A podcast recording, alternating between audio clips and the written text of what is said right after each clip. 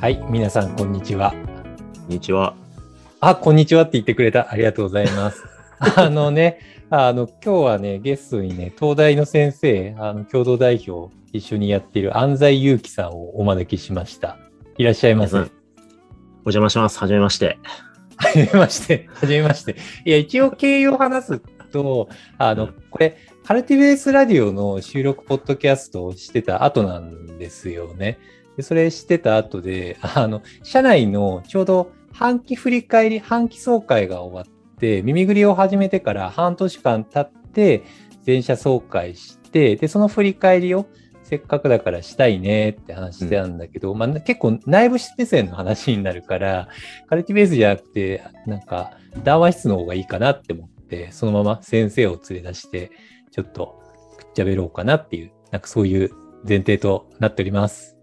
いやー、あの、談話室、あやとりのね、談話室ずっはいとリスナーとして聞いてたんで、本当に聞いてた？聞いてる聞いてる。本当？聞いてる？あのー、出させてもらって嬉しいです。はい。はい。思ってないでしょ、絶対。全く心がこもってね。そういうところだ。あのー、自分で10分ぐらいのコンテンツに収めようととか、時間計ったりとか、なんはかい。着地どうしようかなとか考えなくていいんで、すごいはい。いいっすね。あ、いいっすか？うんいや、じゃあ今日はね、ちょっと僕がホストとしておもてなしをさせていただきますよ。ありがとうございます。はい。いや、だからね、こう、結構耳ぐり始めてなんだかんだでもう半年間じゃないですか。で、そうですね。あの、あ、そう、あるのが、あの、耳ぐりを始めてからカルティベースラディオとかで発信してはいるものの、耳ぐりが今どんな感じになってるんだっけとか、全然あんまり我々話さないじゃないですか。まあそうですね。うん、直接的には。うん直接的に、まあ、ちょっとツイッターで話したりとかすることはあるんだけど、だからなんかそのあたりのこととかも紹介することも踏まえて振り返れたなと思ってて、うんで、なんか半期総会も結構盛り上がったじゃないですか。いや、盛り上がりましたね。なんか、ドラマみたいだった。ドラマみたいだった。なんか、一日の中で、うん感情がなんかあんななんか、うん動く日ってあんまないから。いや、なんか僕あんまりなんか情に熱いインターフェースでもないじゃないですか。うん、うん、じゃないですだけかど。、うん、だけどなんか上半期のね、振り返りのところで僕普通に画面オフにしてちょっと泣いてましたからね。あ、そうなの？そうだったの？そうですよ、もう。いや、もう。ええ。そう。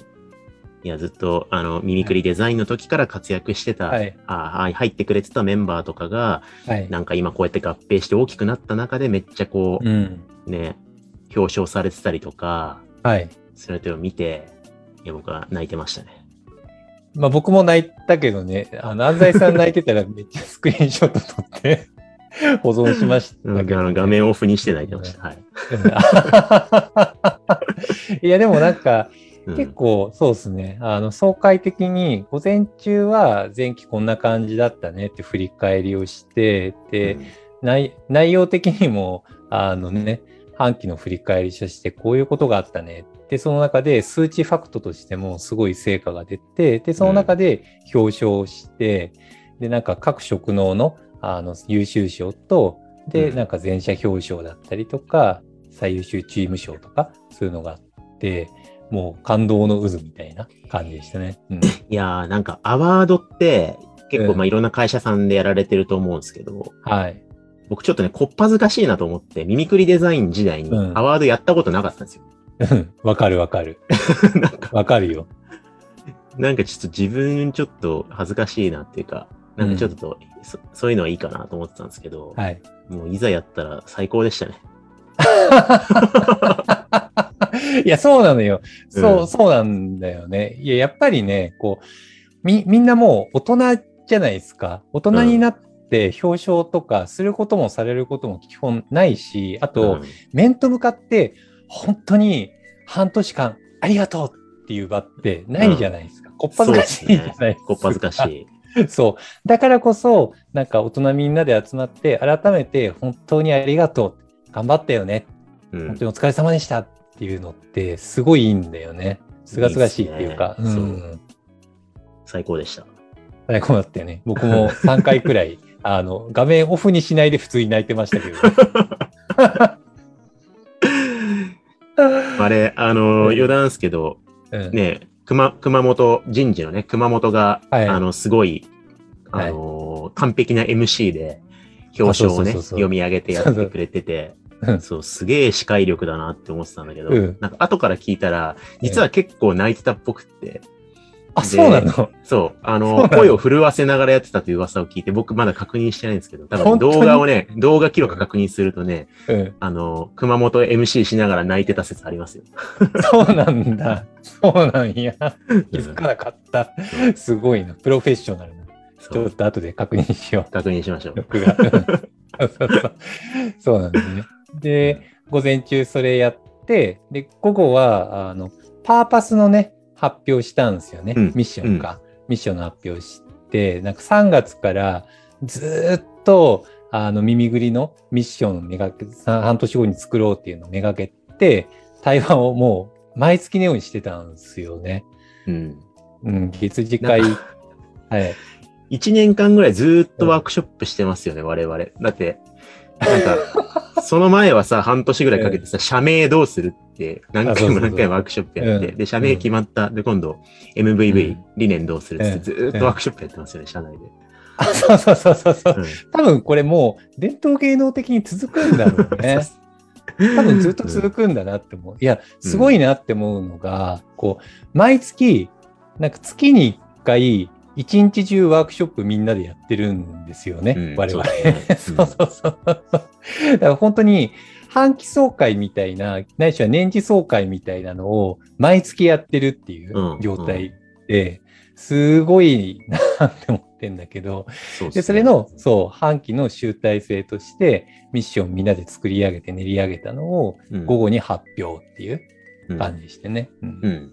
これって、どこでいつ公式に発表されるんですか？今、言わない方がいいの？ああ、どうなんだろうね。でも一応、あそうだね。担当者の人が、プロジェクトの担当者の人が、ボディコピーちゃんと固めてからリリースしたいって言ってたから、じゃあその時の方がいいかもね。そうですね。うん。その時にちゃんとまた話したい。そのあたりのはい。どういうふうな 考えでなんか進めていったのか、理念策定のやり方とかシェアしていきたいですね。うん。でも、トップコピーうは、ん。かん、なんか満場一致でしたよね。ああ、そうそうそう。なんか、そうなんですよね。こう、最後の理念を策定するグループワークとかしたら、みんなして同じのをバンバンバンバンって出してきて、で、その発表した後に、それをお互いに感想をシェアしてこうしていこうみたいな、なんかグループシェアみたいもしてたんだけど、そういうのを見ても基本満場一致。すごいなって思った。うん。なんか満場一致だから最高の着地だったはずなのに、満場一致すぎて僕と南さん本当かってなりましたもんね。あ、そうそうそうそうそうそう。するって決まりすぎたなって思っうん。て、本当みたいな、本当にしっかり考えて決めたのみたいな。そうですね。僕ら僕らも別にその結論で超賛成なんだけど、なんかね、満場一致すぎてこ怖くなっちゃったんで。でもちゃんとね、なんか求心力はそこに乗っかっていて、うん意味付けはされてて、本当に素晴らしいものになったなって、ですね。うん、思ったん。だけどね。そう。で、あの、午後はね、あの、次の半年間は、こういうふうにやっていこうね、みたいな方針発表会して、うんで、それもすごいいい感じではあって、うんまあ、そこら辺の話するとすごい長くなっちゃうんで、あえてまた戻って、半期振り返りしてどうだったのかっていう午前中の話をちょっと、あやとりでしたいなってそうですね思ってる感じだね。う。うんん。うん。まあ、僕もみなべさんもストレングスファインダーの,、はいあの一番上の方に未来思考が出てきて、そう。原点思考弱めなんで、僕、限定思考34位なんで、そうストレングスファインダーの解説すると、1位から34位まで自分のパーソナリティの資質がランキング付けされて、高いほど質が高くて、なんか低いほど質が低いってものなんですね。はいだから34位限定思考って、過去を振り返ることに一切興味がないっていう、そういうパーソナリティなんですよね。そう。なんで、ふそう、はい半期振り返りなん、なんだっけとかって、まあなりがちなんだけど、はい、なりがちだけどね。そうそう。まあでもちょっと振り返って、うんあのーまあ合定してからのうん。改めての手応えで思ったのは、うん。まあ、に20人ずつぐらいだったのが本当に、まあはい今50名に迫る人数になっていて、うんで、ね。ややっていく中で、なんか、最初の1クォーター、ワンクは、えーまあ、カルティベースラジオとかでもね、ちょっと喋ったことあるんですけど、うん。なんか、全大会で僕らがメッセージングしたことが、こう、不足の、予想のつかない、こう、方向に行ったりとか、あ、こう解釈されるんだ、みたいな感じで、はいなんかこう、あのーハンドリングするのすごいうん。難易度上がってんなって、めちゃくちゃ難しかったね。はい、思った1クォーターだったんですけど、なんか2クォーター目にかけて、なんかすごく、あのー実践感覚としてあったのが、組織の重心を捉えようとして、その重心を調整するみたいなことを、なんかこの、うん。やれてって、それがすごいうまくいってた感覚があって、で、はいはい。これ説明するのちょっと感覚的で難しいんですけど、うん。なんか、今組織の重心ちょっと下がってんなって感じる時ってあって、そこって結構僕と南さん感覚一致してたりしたと思うんですけど、なんか、まあ、個人目線があって、あの、一人一人がね、えーメンバーがいて個人目線があって、で、それが何かしらのチームに所属していて、うん。チーム主語の目線があって、うんで、チーム同士でやっていけるみたいな、まあ、チームよりちょっと上の目線みたいなのがあって、で、組織として、組組織を主語に語るような組織とか、まあ事業の目線があって、うんみたいに、まあ抽象度のね、レイヤーがあったときに、うん今ちょっとチームと個人の間ぐらいに組織の重心下がっちゃってんだよな、みたいな感覚って何回か感じたときあったじゃないですか。あります、あります。そうそう。これをなんかこれからパーパスを策定して、しかも合併した会社としてアクセル踏んでいく上で、チームよりちょっと上、ち組織主語まではまだいかないんだけど、チームよりちょっと上に重心をちょっとなんか数センチ上げたいんだよな、みたいな、なんかそんな感覚。あ、その感覚、あったあった。はい。ちょっと下がりすぎてるから、もうちょい問いを上げて、うんみんなの対話議論の質もうちょい上げたいなとか、うん逆にちょっと上げすぎた話をしちゃったから、もうちょい下げて、うんうんもうちょっとみんな主語にしたいなとか、なんかそういう微妙なね、そうっすよあったね。よね。うん。なんか、合体して合体ロボットになったんで、なんか、こコマの回り方が、なんか、ちょっと重心ずらすとなんかバラバラバラってなっちゃうあ、そうそうそうそうそうそうそう。のの、なんかこう、綺麗に回るところの重心の高さとかを、うんなんか揃えるみたいなのを、なんか、ファシリテートしてた感覚があって、なんかそれをまあ直接的にどうしてたかわかんないけど、まあマネージャーにちょっとフィードバックする時の声かけを、の目線をちょっとだけ変えたりとか、なんか、うん。そこがなんかうまくいった結果、いい感じで今、こう、高い重心で回り続けて、はいパーパスがやっと決まってみたいな感じうで、んなんかちょっと手前味噌リフレクションなんだけど、はい。うまくいったなって思いました。結構独特な感覚なんすよね。結構すべての調律がすごい独特な感じで、まだ言語化緩いから、カルティベースラジオではあんまり話せないなってうん思っ。てんだけど、やっぱり秘書のみんなが、例えば僕らが話したときに、なんか、こう、謎な方向に行ってしまうとか、うん思いもよらない方向にみんなの視野が行くって、やっぱり耳ぐりっていうものができたときに、こう、力学的なコマの回り方みたいなのが、どう、どう捉えたらいいな、どの力学なのかなってみんなも捉えづらかったところが、うん。うん。があるんだろうなっうんて思っうんってて、なんか調律していくことによって流れがみんなも見やすくなって、うん。でそこに乗れやすくなって、やりやすくなったみたいな感覚があるんですよね。それに向けていろんな調整。調整もなんかフィードバックでこうしろっていうよりもひたすら問いを投げ続けてた感覚はあそうですね。で、ううんん、問いを投げ続けて、その結果みんなが考えて、で、結果、なんか、こう、方向性はマクロで言うと同じなんだけど、なんかくるーってまあ自分たちで考えて回り続けるみたいな、うんうんそういう感じはすごいあった。うん、そうですね。うん。だからなんか、さ、下がってた時って、やっぱ、まあリモートワークでリモート組織になってるっていうのもあるんですけど、うん。やっぱチームの中に目線がいっちゃうんですよね。自分が所属してるコミュニティの中の個人である私っていうところに目線がいっちゃうのが、やっぱ重心が一定のラインより数センチ高くなると、うん。コミュニティの外に目がいって、コミュニティと一緒、他のコミュニティと一緒に対話しながら何をやっていくかっていう風に目がいくんで、そうだねなんかそのすごい結構、なんか振り返ると超ミクロな差なんだけど、うん。回転し続けた結果結構大きい差になってしまう何かに働きかけ続けてたみたいな。あそうそんかそんな振り返りですね。そうですね。うん。あの、軸的にあるのが、ちょうどカルティベースラディオで、ワークショップはカウンターカルチャーで、トップからの何かを抑圧されたものを衝動を取り戻すために返すみたいな、結、構一方通行一方通行みたいな、結構ゆったりとした動きな感じがあったんだけど、もっと回転がめちゃくちゃ速い、それこそすごいアジャイリーな感覚があって、なんか組織開発をめっちゃアジャイルにやってた感じがあるんですよね。で、しかもそれをなんか人の学習を起点にしてやっている感覚があって、あくまでも問いを投げて、それぞれが学習をして、対話をして、アップデートして、意味付けをしていくことによって流れができるみたいな、なんか学習の流れというか、うんうんうんなんかあって、なんか、東洋医療だなって思ってました。そうっすね。なんか、東洋医療的でしたよね。ちょっと背骨ずれてんだよな、みたいな。そうそうそうそうそう。何なんですかね。これが多分、まあその問いのレベル感でこれの重心をちょっとだけ変えて、うん。か体の筋性、バランスを整えていくみたいなのうん。感覚。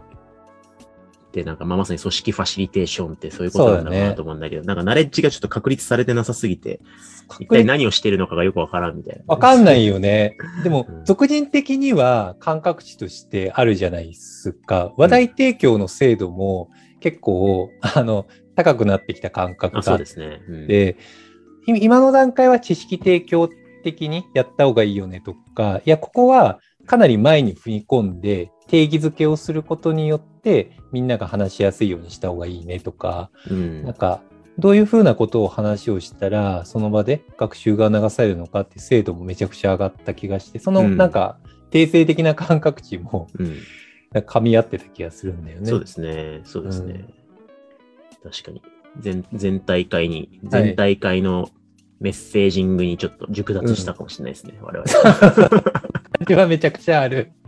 うんいや、ちゃんとそれをなんか体系化して本にまとめたいですね。そうですね。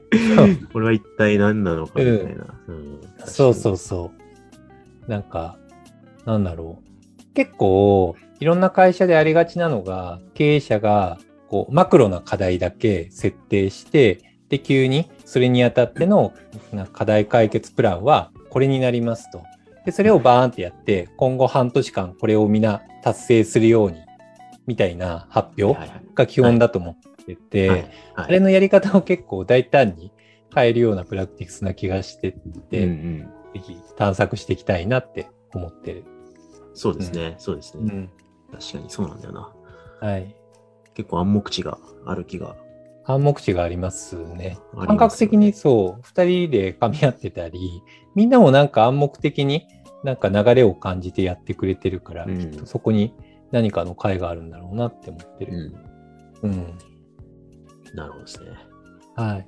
ああともう一つ話したかったのが、あの、いわゆる我々が取ったのって、なんか、こう、硬い言い方すると企業統合 PMI じゃないですか。はい別々の会社が企業統合して、一つの会社になるみたいなものだと思っていて、で、大体そういうのをやったりとかすると、まあ、めちゃくちゃ荒れたりとかし、なんかはい。一般的なイメージだとして、なんだったら崩壊したりして、めめっちゃなんか大量離職者が出たりとか、事業も成り立たず、すごい苦境に立たされるみたいな、なんかパッとそういうイメージが思い起こされると思うんですよね。あれで。しょ？派閥ができて、あ、そうそうそうそう。俺はみなべ派だからみたいな。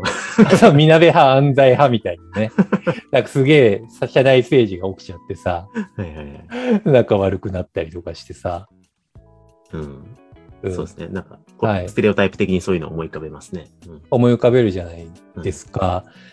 だから、なんか、あ、だし、外から見てもそういうのってよく話しにくし見えるんだけど、でも結構明確に今回あるなって思うのが、企業 PMI を通して、ある種、もともとの会社の時よりも文化がすごい厚みを増した、なんはい。かスープがめちゃくちゃ 具を増した感じがあって、うん。なんか、こういうことってあるんだなって。大丈夫これなんか、え？なんか。自画、自画、自画自賛し続けてるポッドキャストになってるけど、まあいいか。